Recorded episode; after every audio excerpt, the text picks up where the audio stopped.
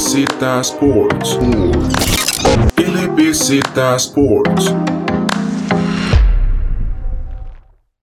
Hola, muy buenas, bienvenidos a otro podcast de LBZ Sports. Como es de costumbre, volvemos con la NFL. Vamos a repasar con ustedes la ronda divisional, una ronda muy interesante donde los cuatro partidos son definidos prácticamente ahí o, o tuvieron gran impacto los kickers. Vamos a hablar de eso más adelante. Y como es de costumbre, me acompañan David Loaiza, Andrés Biaud y tenemos un invitado especial en Nayid Aguilar, que nos ha acompañado algunas veces anteriores y aquí está con nosotros. ¿Cómo están? Todo bien, ¿cómo están todos? Pura vida, gusto saludarlos.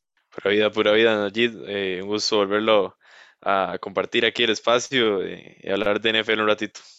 Todo bien, Alejandro, y una jornada que la semana pasada hablábamos que los partidos hasta cierto punto estuvieron de cierta forma un poco aburridos y esta semana tuvimos gran, grandes partidos. Todavía los del sábado, eh, aunque tuvo su atractivo y tuvieron sus cosas, fueron marcadores bajos y lo que fueron los partidos del domingo completamente explotaron, que con, con lo, lo, que fueron, digamos, los dos partidos, los mejores partidos que tuvimos este fin de semana, y ahí, y ahí ver esos, esos enfrentamientos que tuvimos, hasta, eh, una, algunas sorpresas en esos partidos, tuvimos en otros eh, jugadores, como vos decís, con, con los kickers que prácticamente definieron varios de los partidos. Entonces vayamos a ver cómo, cómo, se, fueron, cómo se jugaron esos partidos.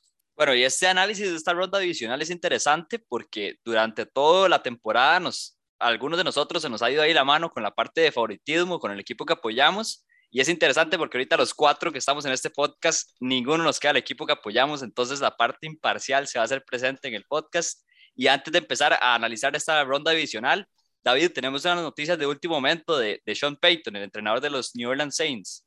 Sí, el, el entrenador de ese equipo por casi, por prácticamente 15 años que estuvo en, eh, en New Orleans, tuvo su, sus momentos eh, como, como entrenador, eh, entrenador socio en el equipo de los Cowboys, estuvo también con los Eagles como, como coordinador de entrenador de quarterbacks y ahora ahora lo vemos que decide ya, digamos, pasar la página después de todo este tiempo con New Orleans.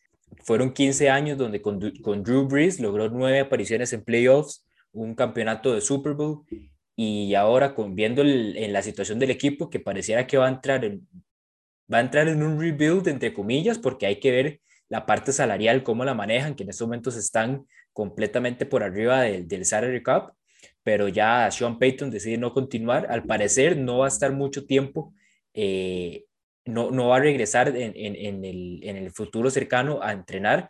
Tiene varias ofertas eh, para ser comentarista eh, en televisión, entonces es muy probable que tome uno de esos, de esos, de esos trabajos.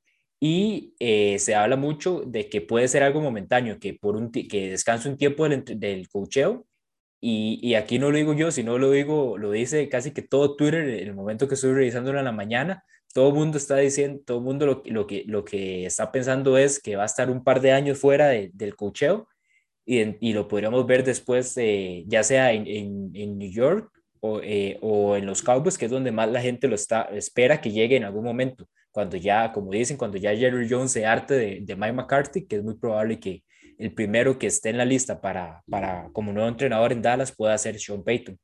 Sí, un Sean Payton que, bueno, yo creo que ahí la llegada de Aaron Rodgers se complica un poco más a los Saints, que eran uno de los equipos candidatos a, a que llegara eh, The Batman, pero, pero complicado lo, lo, de los Saints, y hay que ver qué hace sin su entrenador de bastantes años, que ha sido muy efectivo, hay que ver qué logran hacer.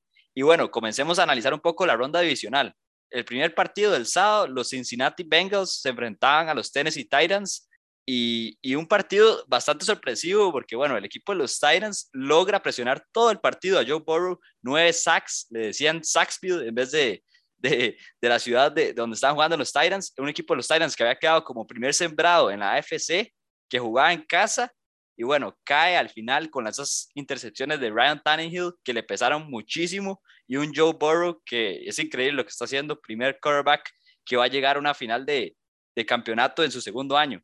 Ahí Alejandro, esos nueve sacks me parece que fueron el récord, un récord de franquicia en, en, la mayor cantidad de sacks en un partido de playoffs.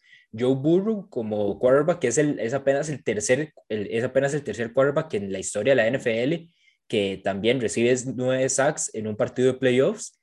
Y la sorpresa es que aún, a pesar de aún de, de, digamos, de esa falta de protección hacia Joe Burrow, logran sacar el partido y, y Joe hace un partidazo con más de 300 yardas. Sí, increíble lo que fue el partido porque reafirmaba dos cosas que veníamos diciendo, que qué pasaba con la línea ofensiva de Cincinnati, eh, que si a Burrow le iba a, caer toda esa presión y al final iba a, iba a perder gracias a eso, o si iba a poder, a pesar de la presión que le iban a dar, gracias al talento que tiene alrededor, como Jamar Chase, y el talento de él de poder seguir y ser persistente y sacar el partido, lo logró. Y yo creo que también, aparte de elogiar lo que hacen los Bengals, creo que es como para analizar lo que hacen los Titans, que eran el primer sembrado, era un equipo que, era como su, su, prioridad era correr y luego pasar, tenían su, una buena defensa, y el problema fue que el quarterback no jugó bien, y, y, si tu quarterback no juega bien y el otro hace un muy buen partido, la mayoría de las veces vas a perder, y eso fue lo que le pasó a los Titans. Tannehill se equivocó en los momentos en donde, donde no se tenía que equivocar, y le entregó la bola a Burrow, que es un quarterback excepcional, de los mejores yo creo que ya ahorita de la liga, y pudo sacar el partido. Este fin de semana el manejo del reloj de casi todos los quarterbacks perdedores pues deja mucho que desear. En ese partido Tannehill le pasó exactamente lo mismo, no cuidó, no cuidó el, el balón lo suficiente para poder pues darle una oportunidad a su equipo, ¿verdad? Para mí, pues se consolida llamar Chase como, como un receiver de de top de la liga, ¿verdad? La verdad es que ha estado haciendo grandes cosas, rompiendo todos los récords de, de, los rookies y, y, la verdad, pues cumpliendo su palabra, ¿verdad? Antes del inicio de la temporada, habla, hablar antes de cualquier cosa es lo más sencillo, pero Jamar Chase ha estado respondiendo pues con acciones todo lo que, todo lo que él decía de, él mismo, ¿verdad? Y bueno, Cincinnati es un equipo que, que es muy bonito de ver, muy interesante. Eh, eh, Burrow no termina con ningún, con ningún touchdown, eh, pero las tres intercepciones a Tannehill eh, hacen, hace que, sea muy difícil ver un partido que, se mantuvo pues, muy parejo hasta el final, pero en un partido playoffs, tres intercepciones fijo van a pesar, ¿verdad? Fijo van a pesar y, y, y bueno, Cincinnati gana de visita y hace que la final de conferencia pues para el partido que, se venía el domingo se jugara también la, la, localidad de la misma. Así que va de visita otra vez Cincinnati y bueno, y ahora más adelante vamos a hablar un poco de, de ese partido el próximo fin de semana. El primer partido que gana un quarterback teniendo nueve sacks. Entonces, ese dato también importante de, lo que hizo Burrow en, ese partido, algo que hace no se ve y yo creo que hace 10 años jamás alguien hubiera eh, pensado que con nueve sacks un quarterback podía ganar un partido. Y ahí, aunque Najee menciona que aunque Burrow no logra, digamos, conseguir ningún pase de anotación de touchdown, sale, como decía, con más de 300 yardas y, y en cada ocasión lograba por lo menos dejar en buena posición al equipo para que McPherson eh, anotara el gol de campo, que de hecho fueron cuatro para McPherson en ese partido, y el touchdown que vino por intermedio de Joe Mixon. Este equipo de, de los Bengals, aunque en realidad bastante de las armas, digamos, Jamar Chase, T. Higgins, Joe Burrow, son jugadores muy, muy jóvenes, eh, y, digamos, lo, hablaremos tal vez un poco más en el momento de las predicciones. Eh, son jugadores muy jóvenes y que yo siento que los vamos a estar escuchando en, estas zonas de playoffs eh, de aquí en adelante por lo menos unos 6, 7, tal vez 8 años. Bueno, del lado de los Bengals, McPherson, además de eso, es un rookie, ¿verdad? Increíble lo que está haciendo como rookie. como dicen, el hielo en las venas. Y, y un equipo de, de, los Bengals que, que me hace preguntarle a ustedes, ¿es este el mejor core de receivers que tiene la liga, porque tiene a T. Higgins, Jamar Chase y además de eso Tyler Boyd, que no es nada malo tampoco. Un T. Higgins que pasa muy desapercibido, tuvo 96 yardas en este partido. Y bueno, no sé si se acuerdan lo que hacía con, con Trevor Lawrence en el equipo de Clemson. Es un jugador que tiene mucho potencial también, muy joven. Entonces este equipo de los Bengals va a estar complicado para las otras temporadas. Sí, para mí no, no es el mejor, o sea, es un muy, es un muy buen cuerpo de receptores, pero no es el mejor de la liga. Eh, yo pensaría que si todos estuvieran saludables. Eh, obviamente el, el, de Tampa es, es muy, muy bueno. Eh, y a mí me encanta el de los Rams. Me parece que es un, que es un, que es un core de, de, de receptores bastante completo.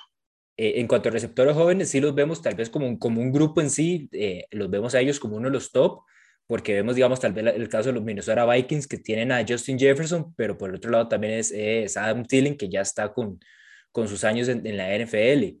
Unos Cowboys con Michael Gallup y CeeDee Lamb y, una Mari Cooper que también tiene, tiene sus años y, diría que el futuro más que todo de los Cowboys va, va por el lado de CeeDee Lamb. Eh, entonces, entre, como, como un grupo, como receptores de, de, de, de juventud, los Bengals eh, sí, sí tienen mucha proyección con estos dos, principalmente con Chase y T. Higgins. Usted dice que los Cowboys tienen futuro, entonces. Es que yo no veo ninguno, digamos. De eso espero yo como aficionado. Qué dicha, que yo dije que, qué dicha que yo dije que este podcast no se metía en los colores, ¿verdad? Esta es... Bueno, yo, yo, yo, estoy preguntando, es que dijo que era el futuro de los Cowboys, entonces yo, yo quiero entender cuál futuro, nada más, para, para, para ver de qué estamos hablando. Yo, yo, yo, todavía, yo todavía confío en Dak y en, en Dak y en City y, y, y, hasta cierto punto Michael Gallup para ver si lo retienen o no. Eh, pero a mí lo, lo, que todavía no me termina de convencer con los Cowboys es, es, el head coach Mike McCarthy. Eso es lo único que, que para mí, si, si, si se hiciera ese cambio esta temporada, tal vez la próxima, porque siento que nos iría mejor que, que en esta, obviamente, pero sí hay, hace falta mucho como para estar en uno de esos equipos para campeonato. David, entonces solo para entender, ¿usted confía en un quarterback que faltando 14 segundos, su decisión es correr, no entiende las reglas del juego como quarterback y no le da, no le da la bola al referee para que pueda, para que pueda pegarla contra el piso? Ese es, ese es el quarterback en el que usted cree. Es que si no, es en, si no es en Dak Prescott, ¿quién va a ser? Porque no, no, no, veo, no veo a los Cowboys drafteando un, un quarterback joven dentro, entre los otros años. Entonces, si no es Dak, igual es con, con el contrato que se le dio, es que si no se lo daban, Dax iba y, que, con qué quedaba, con qué quedaba Dallas. No, no tienen más opciones. Lo pueden cambiar. Y tienen que quitar al entrenador también. Va a estar interesante. yo, yo, empezaría, yo empezaría con el entrenador. Yo empezaría con, con el, el cambio de entrenador a... De hecho, yo hablaba, hablábamos la semana pasada, tal vez un Brian Flores, y se habla mucho de Sean Payton, tal vez dentro de dos, tres años, cuando eh, después de, de, este descanso que se va a dar, pero empezaría con el cambio de entrenador y ya después vería, evaluaría tal vez a, si, si, habría, si es necesario un cambio de, también de quarterback.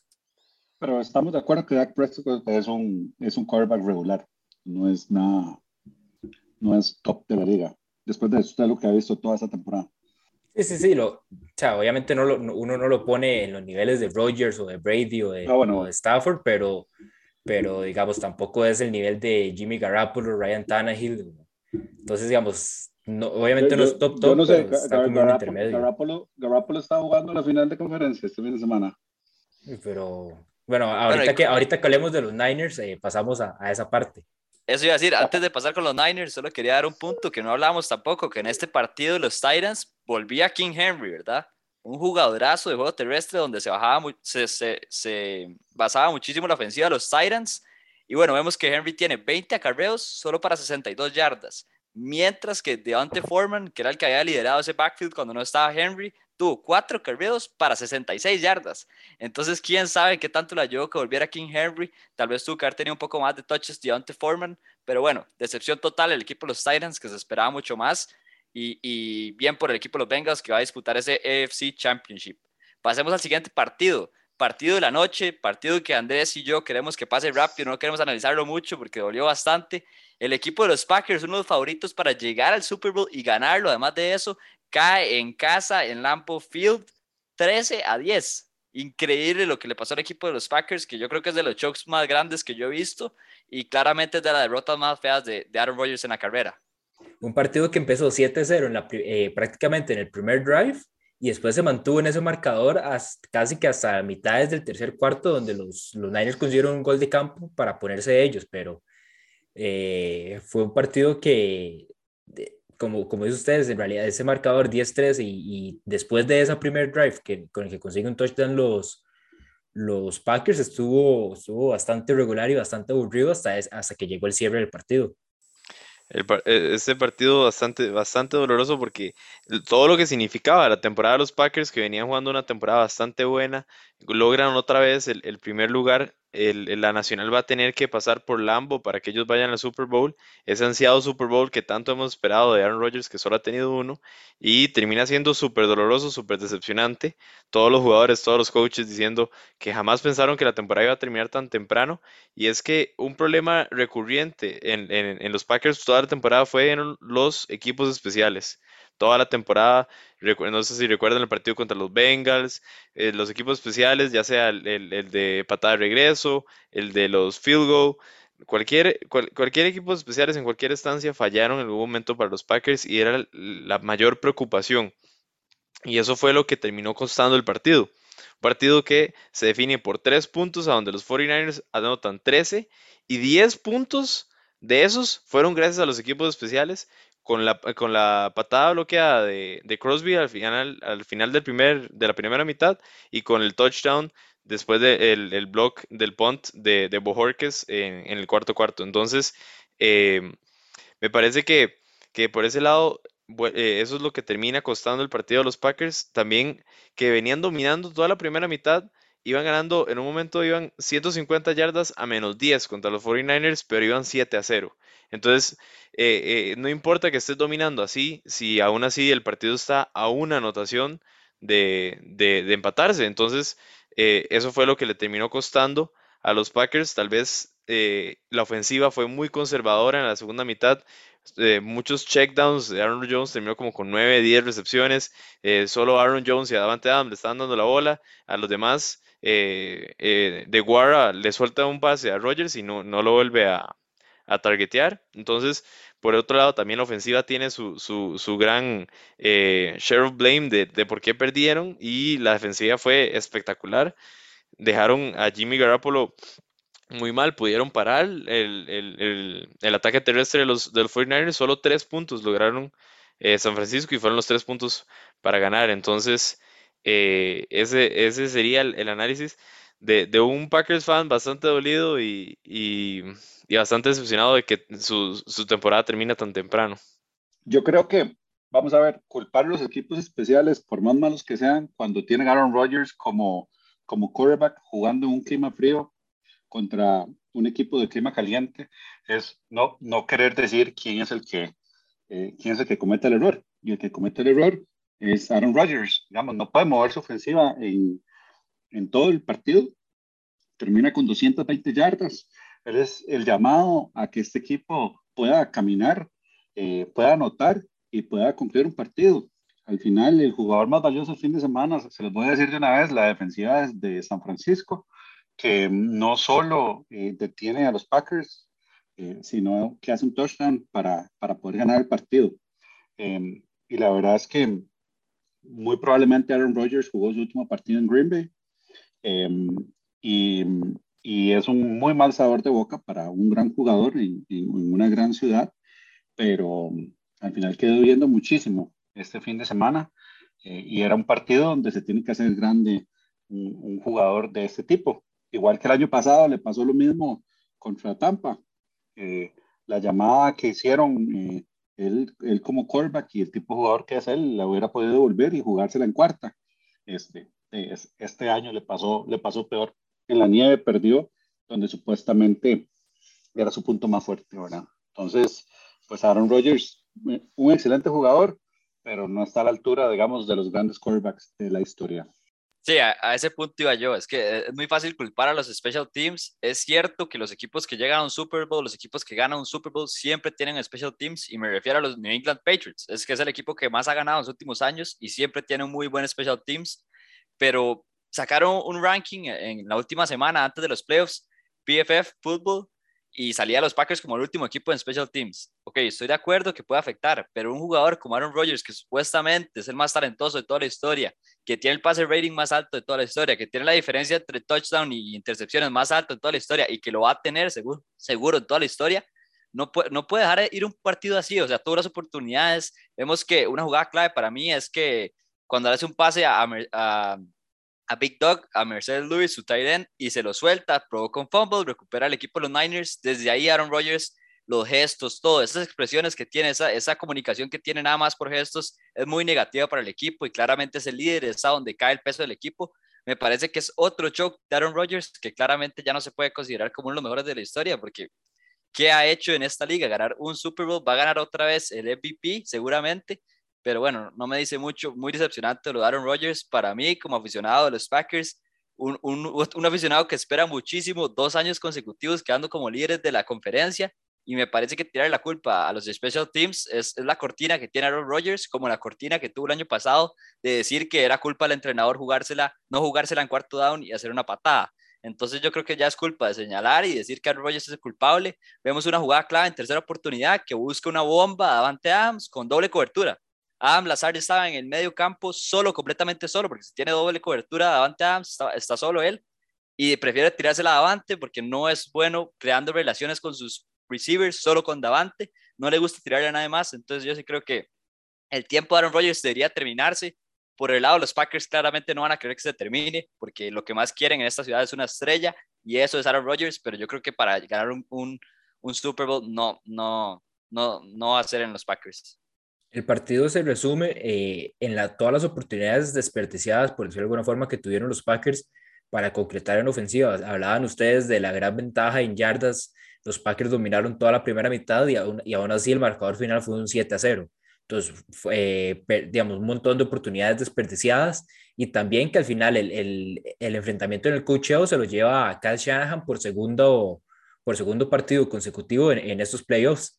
Digamos, ahí, ahí es lo que yo iba tal vez con lo de Jimmy G, que, que decía ya Najid, que, que está ahorita en final de conferencia, pero ¿cuántos balones eh, Jimmy G eh, no, ha, no ha lanzado en, en, estos, en esa postemporada que han estado a centímetros de ser interceptados? Entonces, para mí, los Niners como tal están ahorita en finales de conferencia por los planteamientos que ha hecho Shanahan y están ahí a pesar de Jimmy G, porque en realidad eh, en, en, más, en más de una ocasión les ha, hecho cada jugada que les, le pudo haber costado el partido a este equipo de los Niners si, si, la, si las defensas hubieran estado un poco más finas. Los Cowboys tuvieron para haber salido con dos, tres intercepciones. Los, mismo, los mismos Packers al final eh, también tuvieron para, para algunas intercepciones que tampoco se concretaron. Entonces, al final Shanahan es el que termina, digamos, ahí sacando como sacando estos partidos eh, desde el punto de vista del cocheo. Sí, también siento que en, un, en, un, clima frío, el, el equipo que, que, corre mejor tiene, tiene la ventaja y los Packers abandonaron un poco el, el, el, acarreo debido a que su, su powerback como AJ Dillon eh, tuvo que salir lesionado. Entonces cayó un poco más de presión en Rogers y lo, que hicieron, lo que hizo muy bien la defensiva de San Francisco fue quitarle los pases rápidos, que era con lo que estaba dominando en el partido en temporada regular. Entonces no podía conseguir esos pases rápidos y la, y la línea ofensiva no le daba más de 3, 4 segundos y entonces no podía encontrar eh, las otras rutas. Entonces, siento que un muy buen planteamiento de la defensiva de los, de los 49ers que aprendieron de su error en su partido en la, en la temporada regular. Eh, eso también le afectó a, que la ofensiva de los Packers eh, llegara a, ser nula después de, del touchdown o, de la primera mitad. Lo, lo, que pasa, Andrés, es que al final un jugador como, como Rodgers no se puede dar el lujo de que si le quitan una o dos cosas, no jugar. Es lo mismo que un jugador como Tom Brady, que lo presionaron todo el, eh, todo el domingo y al final terminó tirando los touchdowns que el equipo necesitaba. Digamos, en este caso Aaron Rodgers se queda, se queda corto. Eh, y yo sí creo que en el tema de, de Jimmy G que hablaba David, a mí me parece que es un quarterback que es subestimado. Eh, el hubiera, que lo hubieran quitado o lo hubieran interceptado, de, no, existe, no existe porque de, nunca pasó. Eh, pero yo sí creo que es un quarterback que, que, que tiene un plan de juego y lo cumplen eh, la mayoría de las veces. Uno puede decir lo que quiera, pero ha ganado partidos de playoffs, ha llevado a su equipo ahí y al final eh, sus, sus mismos compañeros juegan felices con él, lo apoyan y eso es muy importante. Acaban de draftear en, el, en, el, tercer pick un, un quarterback y aún así él está jugando en, en, los playoffs. Obviamente su tiempo en San Francisco no va a ser muy largo, pero, pero la verdad es que yo me quito el sombrero con, con el trabajo, obviamente Shanahan, que ha sido súper bueno, pero también el de Jimmy G. Al final cumple, cumple un papel importante dentro de ese equipo eh, y los tiene jugando en la final de, de conferencia, ahora Y eso, y, eso, y eso es bastante valioso en esta liga. Bueno, y, solo para terminar del tema de Aaron Rodgers, sea, si bien Aaron Rodgers no jugó para ganar el partido, que es lo que se les espera de él, de uno de los jugadores más talentosos de la historia, se espera que juegue a ganar el partido, tampoco lo jugó a perder, o sea, no perdió el partido de él. Si, si, hubieran, si hubieran conseguido ese, ese field goal en, en la primera mitad y no hubieran bloqueado el punt, estaríamos hablando de otro, de, de otro partido. Si hubiéramos dicho, ok, Rodgers no, no perdió el partido, lo, lo manejó y los Packers estarían en la siguiente ronda. Siento que eh, achacarle el, todo, el- yo, yo diría un 20% a Rodgers está bien, pero más que eso, yo siento que es, es más capricho. Pero bueno, no estoy de acuerdo con ustedes en eso y, y por eso les, les explico así. ¿Cu- ¿Cuánto gana Andrés? ¿Cuánto, ga- cuánto gana Rogers para, para entender si es el jugador franquicia o no? ¿Cuánto gana? ¿Cuánto le pagan? Es el que mejor gana los Packers y es, es el líder y es el y por eso va a ganar otro MVP porque es el jugador más valioso de la liga en este momento. Pero en, en esas condiciones, en menos 10 grados centígrados, en, en un partido así de complicado, jugó a no perder el partido. No lo ganó, pero jugó a no perder el partido. No perdieron por él. Usted paga 40 millones de dólares para no perder el partido. Al menos para que no sea influyente, digamos. eh, En, en el caso Sí, de... pero de ningún lado de los dos es influyente, porque ni lo gana ni lo pierde. Entonces, ¿para qué le paga tanta plata? No, yo, yo quería comentar algo rápido, nada más, antes que sigan la discusión. Que Aaron Rodgers, esto no es nuevo. Primero que nada, esto no es nuevo. Aaron Rodgers ha jugado así toda la vida, a no perder el partido. O sea, vemos las jugadas clutch de Aaron Rodgers y sí, contra los Lions en temporada regular, una ahí contra los Vikings, contra los Bears. Muy fácil hacer esas jugadas clutch en temporada regular. Pero en realidad yo hubiera preferido que Aaron Rodgers hubiera perdido el partido intentándolo. Ese es mi punto. Yo hubiera preferido que hubiera tirado una intercepción y se la hubieran interceptado por una jugada positiva de la defensiva o algo. Pero es que ni siquiera lo intenta. Vemos que en terceras oportunidades la tiraba afuera, hacía pases que claramente no eran atrapables porque le da miedo que le intercepten pases, le da miedo de perder ese récord de que tiene, de que muchos tou- touchdowns, muy pocas intercepciones y prefiere crear esa idea, Andrés, que es lo mismo que, que dice usted, que no pierde el partido, pero es lo mismo no ganarlo que, que, que, que no, o sea, no hacer nada para ganarlo que perderlo, es lo mismo, o sea, hubiera dado lo mismo. Uno no ve esa actitud en jugadores como Tom Brady, en jugadores como Patrick Mahomes, Josh Allen, acá eso a ellos les importaba si le interceptaban un pase. Eso, es- eso es un atributo bastante positivo de los, de los quarterbacks, que tienen que tener memoria corta. Joe Burrow al principio de la temporada fue el quarterback con más intercepciones y terminó siendo para mí candidato top 3 para el MVP. O sea, pre- prefiero un quarterback así a un Aaron Rodgers que es demasiado conservativo, que prefiere echar culpas al special teams o echar culpas al entrenador, que tomar un poco de, de responsabilidad y decir, ay, sí, me equivoqué, tiré una intercepción, o lo que sea, pero que haga algo. Y bueno, con esto pasamos al siguiente partido y les quería dar una comparación. Un jugador que nadie dice que es tan talentoso como Aaron Rodgers, Matthew Stafford, se le estaba cayendo todo el partido, le está cayendo toda la ciudad encima y estuvo clutch con su jugador más importante, con Cooper Cup, lo encontró dos veces y puso un, una patada para que, para que Gay le ganara el partido a Tampa Bay y eliminara a los campeones. Entonces, por esa parte, Matthew Stafford le ganó la semana a Aaron Rodgers, tanta, tanta rivalidad en esa división. Y bueno, sale por arriba Matthew Stafford. Los Rams pegan un, un golpe en la mesa, 30 a 27 a los Bucks y dejan a Tom Brady sin su segundo Super Bowl consecutivo. ¿Qué me pueden decir de este partido? Nayed hablaba de los, del, del, digamos, la defensa o, o, el special teams de, de ese equipo los 49ers como uno de los, como el, el, jugador de la semana. Y para mí no sé si dárselo a Stafford o, o a Cooper Cup, que tuvieron partidos brutales, eh, muy parecidos ya, digamos, este, estos Rams muy parecidos a los Rams que vimos la, al principio de la temporada. Cooper Cup 180 yardas, eh, Matthew Stafford con, con, más de 350 yardas con los pases de touchdown que tenía que poner, un pase, un touchdown por la vía terrestre. Y importante también resaltar el trabajo de Odell Beckham Jr. con 69 yardas, un jugador que lo adquirieron a mitad de la temporada. Y Von Miller en el, en el aspecto defensivo también tuvo un partidazo que, que, que digamos, ayudó mucho a, a, a sacar la victoria. Al final, como vos decís, los Rams en la segunda mitad, digamos, pierden un poco el dominio y los y lo, y los y este equipo de los Buccaneers trataron como de, de conseguir ese de conseguir esa, esa remontada. Ya se hablaba mucho en redes sociales eh, de que los Rams iban a ser una nueva víctima eh, de Tom Brady, pero al final logran sacar el partido y se salvan apenas, ¿verdad? Sí, un equipo de los Rams que fue dominante durante todo el partido y vemos que empiezan los errores.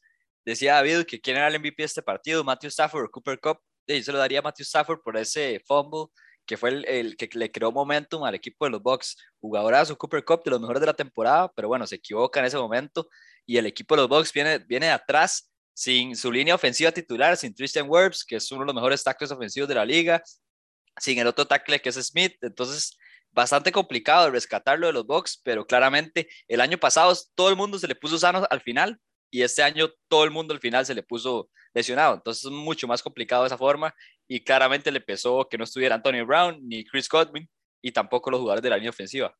¿Y vieron el mensaje que les dejó Antonio Brown en redes sociales después del partido? No solo eso, Antonio Brown lleva haciendo bulla desde hace rato, después del partido, puso Box Eliminated y después dijo que quiere jugar con Lamar Jackson, entonces hay que ver. Sí, pero bueno, ¿qué se puede esperar de un jugador disfuncional como Antonio Brown? Digamos, no, ya nada impresiona. Eh, yo creo que no vuelve a jugar un partido en la liga, este, por más talentoso que sea. Pero bueno, regresando al partido, eh, me parece que Matthew Stafford es un jugadorazo, estaba en un muy mal equipo y ahora un muy buen equipo demuestra, digamos, primero, eh, que es un buen líder y segundo, que tiene uno de los mejores brazos de la liga, definitivamente. Uno, después, después de ver ese, ese pase final con la facilidad con que lo tira y bueno, y con el tiempo, el, jugador más valioso del partido fue el coordinador defensivo de Tampa, que permite eh, un pase largo con tan pocos segundos, ¿verdad? Igual que el de Búfalo en el otro partido de la noche, eh, porque sí, todos hablamos de que todos son muy talentosos, los quarterbacks y los receivers, pero al final la defensiva estaba ahí y tuvieron que haber hecho pues una parada, simplemente, ¿verdad? Este, eh, Alejandro y yo estábamos viendo el partido juntos. Eh, yo, yo sí creo que se le fue por poco a Tom Brady. Eh, con, todo, con todas las excusas que le hizo falta su tackle, que le hizo falta sus receivers, que le hizo falta media humanidad, pues eh, The Goat estaba ahí, empató el partido. creo que la defensiva de San Luis hizo un partidazo. O sea, Aaron Donald y, Von Miller, la verdad es que no pararon de presionar y, eso para Tom Brady es lo, más complicado, eh, sobre todo cuando el juego se, se, torna bastante físico. Y bueno, y aún así el, partido eh, fue un comeback impresionante con muchos errores de, de ambos equipos, pero, pero comeback al final y por, por, muy poco, ¿verdad? Eh, casi Tom Brady vuelve, vuelve a hacer la, la hombrada que nos tiene casi todos acostumbrados eh, y en comparación a lo, a lo que hablamos de Rogers, pues en el final, aunque el partido estuviera complicado, hace los, los tiros que, que, tiene que hacer eh, para poner a su equipo en una mejor posición para ganar, que eso es lo que tiene que hacer eh, este tipo de quarterbacks que son franquicia, ¿verdad? Entonces, pues a mí personalmente me dolió mucho el partido. Creí que, que íbamos a estar hablando más bien de, de, Tom Brady regresando una vez más, pero creo que los Rams son un justo ganador eh, tienen un, una gran ofensiva también. Realmente creo que es, un, es el equipo más completo de la liga para mí. Em, si están todos sanos. Y ahora, pues yo creo que nos van a quedar unas finales de conferencia importantes que vamos a hablar más adelante, em, pero, pero va a ser muy, muy interesante. Sí, yo, yo opino que el, los, los Buccaneers fueron totalmente dominados por los Rams.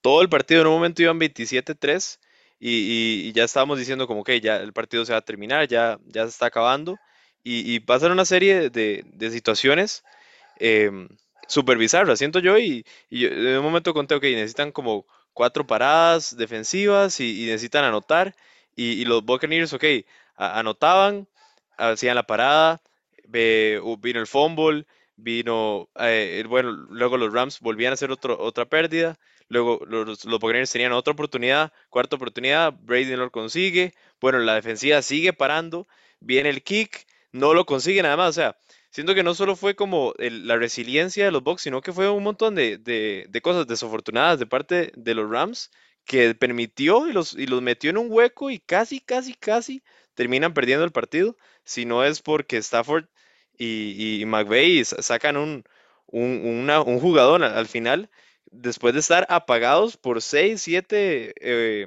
ofensivas que pudieron haber terminado el partido desde hace mucho antes. Sí, eso que dice Andrés es completamente cierto. Vemos una jugada que, el equipo de los Bucks le pegan a Tom Brady y es un fumble, recuperan los Rams como en, ¿qué fue? La yarda 20 de, de, de los Bucks, ya, ya ahí estaba Casi que la siguiente jugada. Casi que la, y la siguiente jugada. el centro tira un mal centro y se le va a Matthew Stafford hasta medio campo. Fue, fue, un partido de cierre increíble. Yo creo que todos los partidos de esta semana fueron así, de cierre, que no pues, se podía parar de ver la televisión. Y, y bueno, ¿algo más de decir de este partido? Parecía, ahí en ese cierre que dicen ustedes, parecía como que todo se estaba alineando para que Brady y los Bucks sacaran esa victoria. Sí, exacto. No era solo como que el hecho de que Brady estaba ahí intentando con su ofensiva, sino que la suerte era impresionante del otro lado de que la defensiva lograba y, que, el, y kicker no, logró la patada, ¿verdad?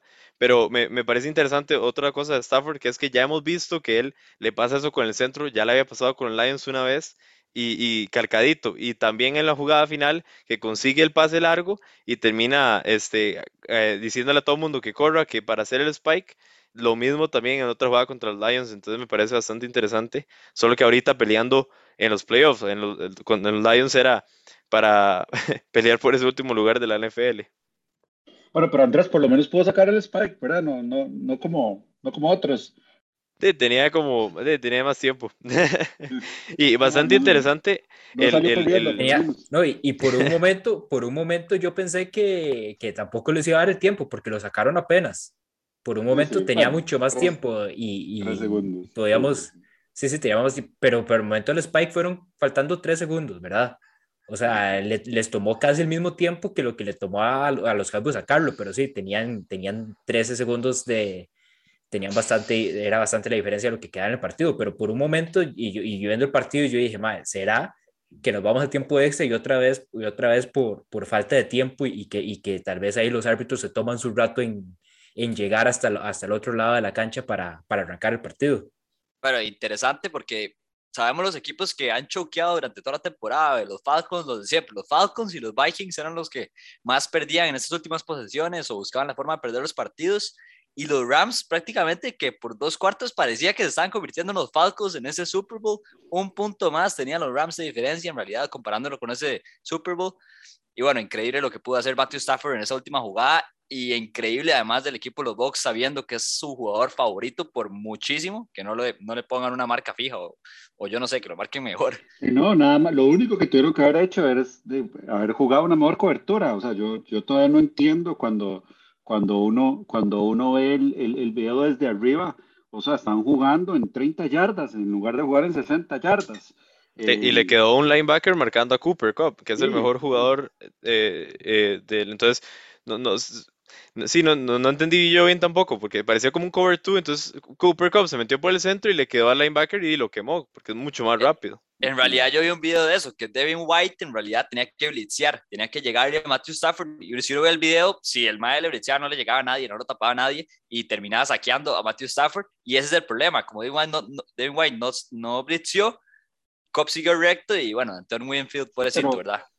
Lo que pasa es que, eh, digamos, yo, yo ni siquiera entiendo para, para qué blitzearlo. O sea, estaban, estaban en una posición súper desventajosa, no podían, ya se estaba acabando el tiempo. En momentos del partido estaba del lado de los Buccaneers. Lo que tenían que hacer era que se acabara. Es lo, único que tiene que hacer la defensiva era no darle la oportunidad de avanzar más de 40 yardas y ninguna jugada grande.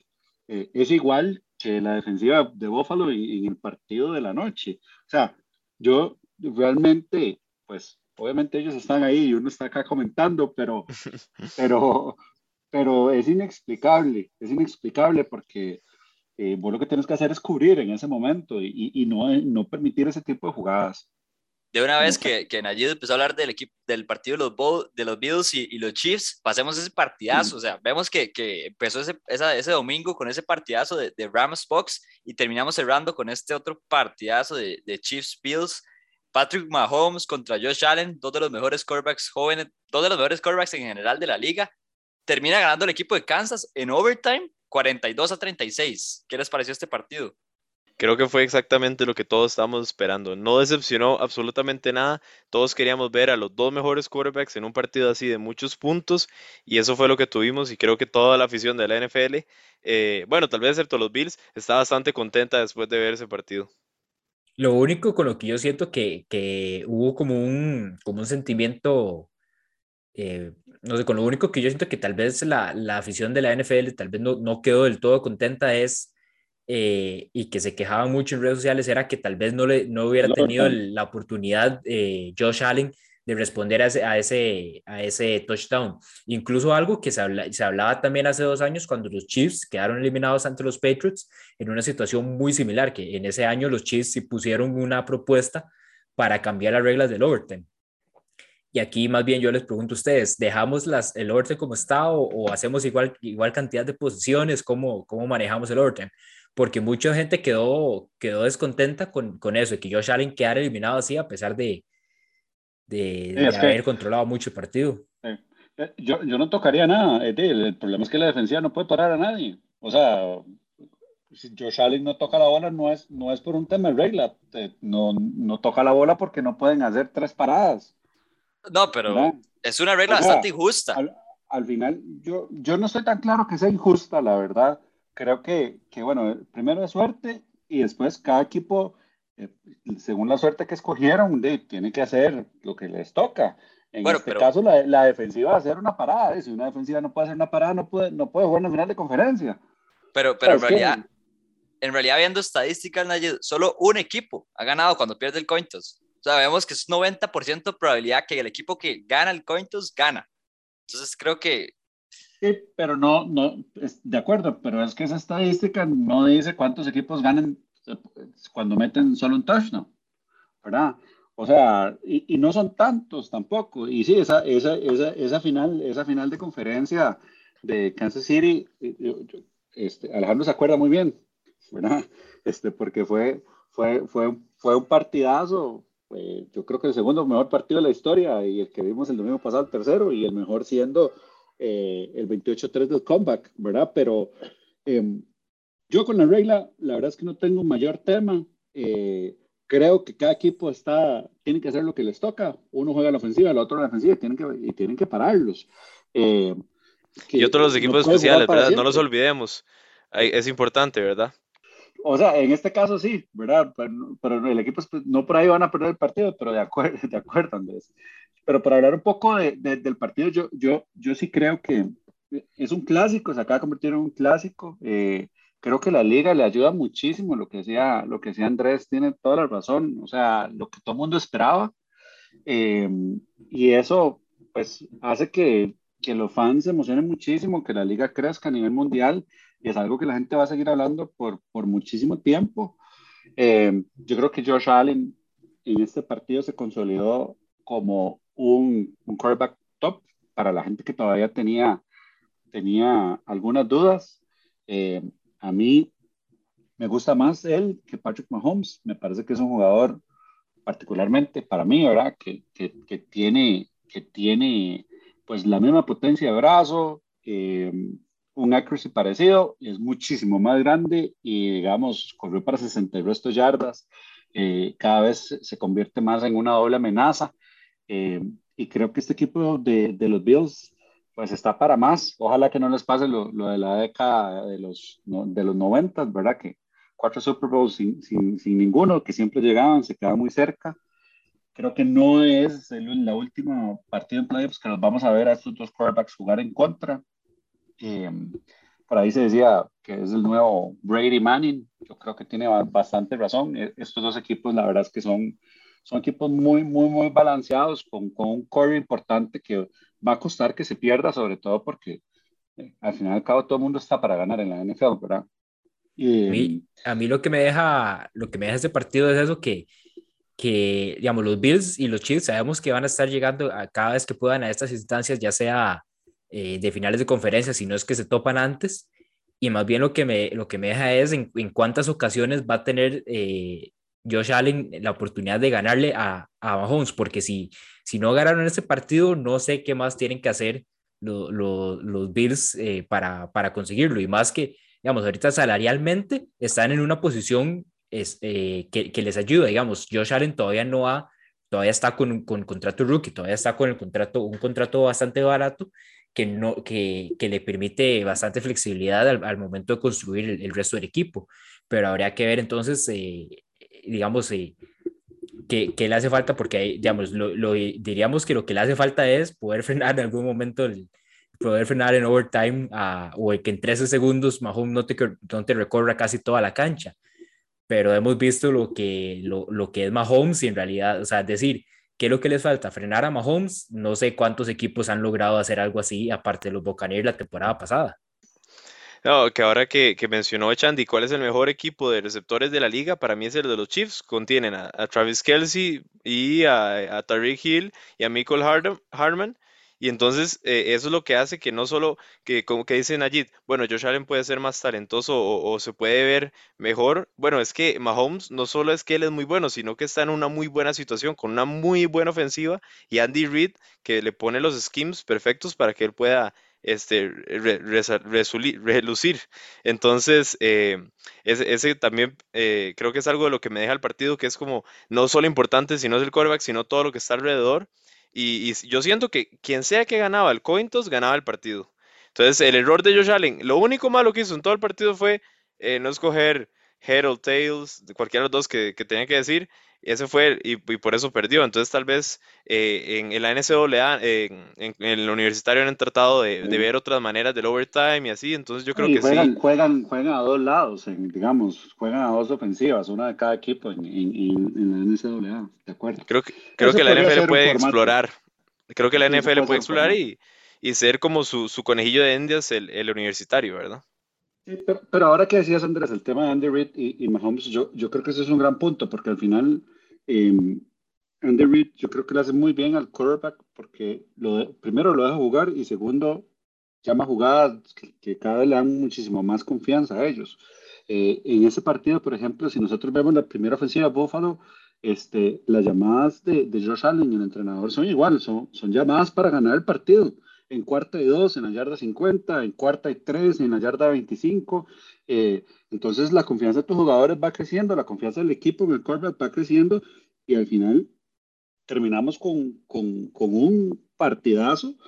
Eh, yo sí creo que, o sea, 13 segundos, o sea, no puede ser que en 13 segundos le dé la oportunidad a alguien de poder patear un field goal, por más bueno que sea el quarterback. Este, me parece que es el mismo punto del partido anterior. Eh, su, tiene dos targets favoritos, Travis Kelsey, ¿verdad? Que, que además, eh, eh, donde tenían que poner la bola para poderla patear, que era en el medio, era el target que tenían que buscar.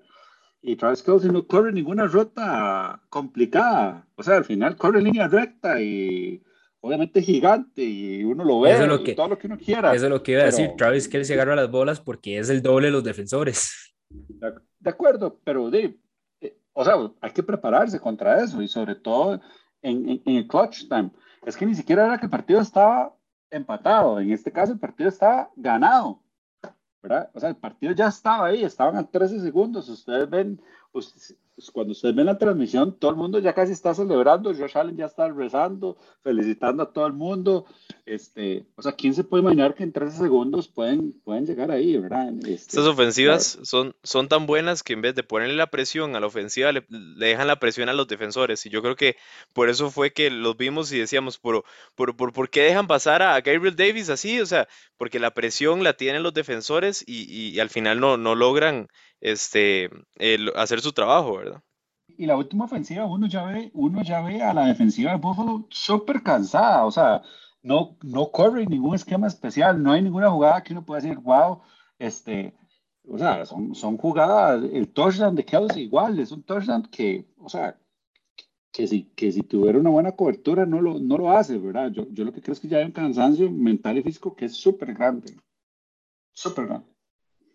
Bueno, por la parte de Kansas, de la parte defensiva, yo creo que le afectó bastante la lesión de, de Tyron Matthew, que salió tempranísimo el partido, un safety que, que se veía un hueco grande en, la media cancha y ahí es donde atacaba más Gabriel Davis. Y, y, un punto importante es ese, el de Gabriel Davis, un jugador que si bien era la, hasta a veces hasta la tercera opción, de, hasta cuarta opción, a veces en la temporada fue de, de los Buffalo Bills y Josh Allen. Vemos que tiene a Stephon Diggs, que se supone que era estar al revenge game, ¿verdad? Después de que se quedó en la final de conferencia viendo a los Chiefs celebrar siete yardas. Increíble lo que no hizo nada. Muchas veces eh, Davis agarraba la bola y, con los que estábamos viendo, Diggs, Diggs, y no, no, Davis, y, eh, Manuel Sanders, y no, no, Davis, y seguí, siempre era Davis, siempre era Davis, o sea, se volvió Randy Moss en ese partido, fue increíble lo que hizo Davis. Increíble lo de Davis, que se va con póker del partido, cuatro touchdowns, lo que puede hacer este equipo de Búfalo es increíble. Además de eso, el juego terrestre no estaba nada mal. Eh, fue, un ida y vuelta que, que, pocas veces se ve. Un Josh Allen, como dicen ustedes, el único tal vez error que uno podría decir, porque hizo todo para ganar el partido, fue dejarle 13 segundos a Patrick Mahomes, que nadie se lo esperaba. Y, y además de eso, es interesante lo que decía Tyreek Hill, que decía que Andy Reid, su entrenador, su head coach, y el offensive coordinator, Eric Bienemy, son como Shaq y Kobe, dice es como tener a Shaq y Kobe en, el sideline. Entonces, por esa parte, sabemos que el equipo de Kansas con esos coaches está demasiado armado. Yo creo que son dos prácticamente que, bueno, del, lado de Kansas claramente ya es una dinastía, va a seguir siendo, y el equipo de Buffalo va a tener que encontrar la forma de cómo ganarle. yo creería que es un poco más, comiendo un poco más de reloj, porque ya sabemos que Josh Allen puede hacer lo que quiera con esa bola. El, el, el jugador con el passer rating más alto en la historia de, de unos playoffs. ¿Cómo cambió la narrativa de los Chiefs al inicio de la temporada que tuvieron sus problemas y ahorita son los claros favoritos para ir al Super Bowl? Y bueno, con esto llegamos al, al fin de nuestro repaso de la ronda divisional. Y como siempre, les quiero preguntar, para ustedes, ¿quién fue el MVP de la jornada? Gabriel Davis. Yo, yo hablaba ahí todavía entre, entre Stafford y Cooper Cup y, y lo, lo dejo ahí compartido porque no me, no me decido entre no alguno de se los puede, dos. no se puede, David. Tienen que escoger uno. Y si Es escojo un uno, Stafford. más. Si tengo que escoger Ah. uno, a Stafford. Yo la defensa de San Francisco. Y por mi parte, yo me voy a ir con el kicker de los Bengals, Evan McPherson, que terminó ganando el partido y puso, bueno, hasta, creo que fueron hasta 12 puntos totales que puso en el partido. Entonces, por esa parte, el equipo de los Bengals se basó en su rookie pateador para ganar el partido. Y bueno, pasemos a la parte más interesante. Primero repasemos cómo nos fue esta semana, David, cómo nos fue en las predicciones. Alejandro, después de una semana de, de- de- en la que pegó todas las predicciones, se- eh, esta semana falló todo y solo, solo los Chiefs le lograron sa- sa- ahí rescatarle un poco lo- los puntos. Y bueno, con lo, ah, como terminó ese partido, estuvo cerca de, no, de, de irse, de, irse con cuatro derrotas echando esta semana. Estuvo cerca. Biaud David, solo- y, David, perdón, interesante, porque la semana pasada David se fue con todos los underdogs prácticamente, menos los Niners, que era el más cantado, porque se fue con el equipo de Dallas, y terminó perdiendo y le fue bastante mal en esa semana. Y esta semana David se va con los underdogs otra vez y le va mucho mejor. Esta vez, esta vez yo logré pegar los Bengals, logré pegar los Rams, los Bills y el, eh, Biaud y yo estuvimos cerca. Y yo me fui con ustedes en los Packers porque sabía que, sabía que ustedes iban con los Packers, pero al final me hubiera ido con los Niners y me llevo la victoria también.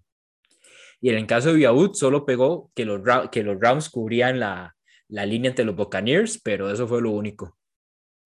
Biaud, que anda en una racha bastante negativa en esos playoffs, necesita ponerse clutch en estas, en estas No, ya, últimas predicciones. Biaud ya no le da, tiene un récord de 20 a 33, entonces sabemos, vemos que ya no, Bueno, ¿cómo está la pelea entre nosotros? habría- Parece, con Biaud habría que ver la el próximo año, a ver si, si nos empata. Y entre nosotros, ¿cómo va esa carrera por las Entre predicciones? usted y yo, de momento voy yo arriba con cuatro victorias y les tenía propuesta para ponerlo todavía más interesante entre vos y yo.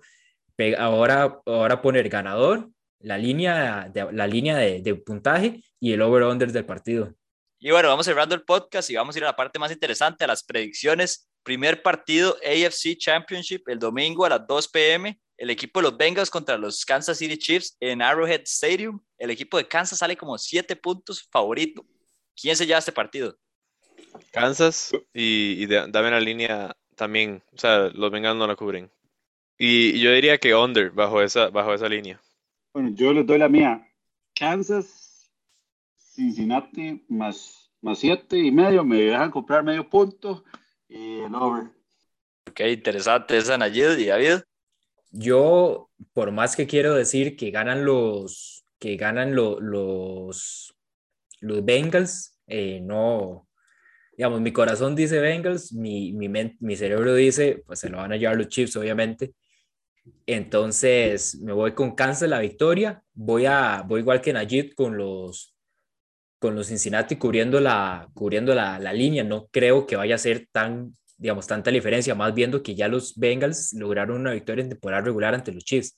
Entonces siento que hay ahí un poco de, o sea, los Bengals van a llegar al partido con esperanzas de ganar y, y con la mentalidad de ir a ganar, pero con lo que vimos a Ah. los Bills no, no les va a dar al final del, del partido, pero Ojito, ojito a ver si marcan a Jamar Chase esta vez, ¿verdad? Que le puso más de No, 200 yardas y, y 3 TDs en la vez pasada que se enfrentaron contra Kansas. No, pero yo, yo creo que sí hay un factor importante en, en este partido em, y es el clima. Eh, Kansas va a estar muy frío eh, y Cincinnati no está acostumbrado a jugar bajo ese, bajo ese esquema y cambia completamente eh, la bola, los golpes, todo es, es otro tipo de partido. Y para mí ahí está el edge de, de por qué Kansas va a ganar. Entonces resumiendo lo- el pick mío, Kansas victoria, Cincinnati cubre la línea y me voy con un over. Este, partido va a estar en los 30 para ambos equipos. Por mi parte, yo voy con Kansas también, cubre la línea de 7 puntos y además de eso con el over. Creo que va a haber bastantes puntos. Y vamos con el otro partido, 5 y media de la tarde el domingo. San Francisco 49ers contra el equipo de los LA Rams, partido divisional increíble. Tres puntos y medio como favoritos el equipo de casa, el equipo de los Rams. ¿Quién, quién se lleva este partido? Y 46. Rams, ok, me voy, yo me voy con los Rams que cubren la línea y under de 46. Yo voy con el mismo pick de, de Viaud. Rams victoria cubriendo la línea y, y el under en, eh, en el total de puntos. Los, los, a pesar de que los Rams tienen, digamos, su, su habilidad ofensiva y pueden poner cualquier, la cantidad de puntos que quieran, hemos visto que los partidos de, estos, de este equipo de, lo, de los Niners han ido muy bajos y no siento que, que, digamos, los Niners, si ganan los Niners, no van a haber más de 30 puntos y aún con victoria los Rams, eh, siento que no va, no va a haber, o sea, puede ser tal vez un 20-10, 26-10, no siento que vaya a ser algo así como un, un resultado muy abultado por parte de, de, ambos equipos, porque los Niners no los veo como tal vez como con esa capacidad ofensiva. Ojo, David, ojo, que las dos veces que le ganaron los Niners en temporada regular, que le ganaron las dos veces, 27 puntos en una metieron Niners y 31 en la otra, ¿verdad? Entonces hay que tomar eso en consideración, ¿verdad? Sí, pero digamos, estos dos partidos los hemos visto con 13 puntos y contra los Cowboys me parece que fueron ahí por alrededor de 18, 19 puntos también. Entonces, eh, en ambos partidos este, este fin de este, en estos playoffs no lo hemos visto, no los hemos visto anotando mucho y hemos visto que los dos partidos se han definido por la defensa. Entonces, eh, en caso de victoria de los Niners va a ser un marcador súper bajo y en el caso de victoria de los Rams igual, por más que los Rams puedan poner 30 puntos, eh, por lo menos lo, los Niners tienen que poner 15 y no los veo eh, ni siquiera llegando a eso. Sí, yo voy, Rams ganan el partido, los 49ers cubren el spread y el partido es un over de 40 y 46, dijeron, ¿verdad? Ok. Por mi parte, yo voy con el equipo de los Niners. Creo que le va a pegar al equipo de los Rams. Claramente no, no cubre el spread de los Rams. Y sí se va al partido under de 46 puntos totales. Y bueno, con esto llegamos al fin de nuestro podcast. Muchas gracias por escucharnos. Les recuerdo seguirnos en redes sociales como LBZ Sports, Facebook, Instagram y Twitter. Muchas gracias por acompañarnos, Andrés, Dayid y David. Nos vemos y nos vemos la próxima semana para repasar con ustedes cuál va a ser ese Super Bowl tan esperado. Muchas gracias.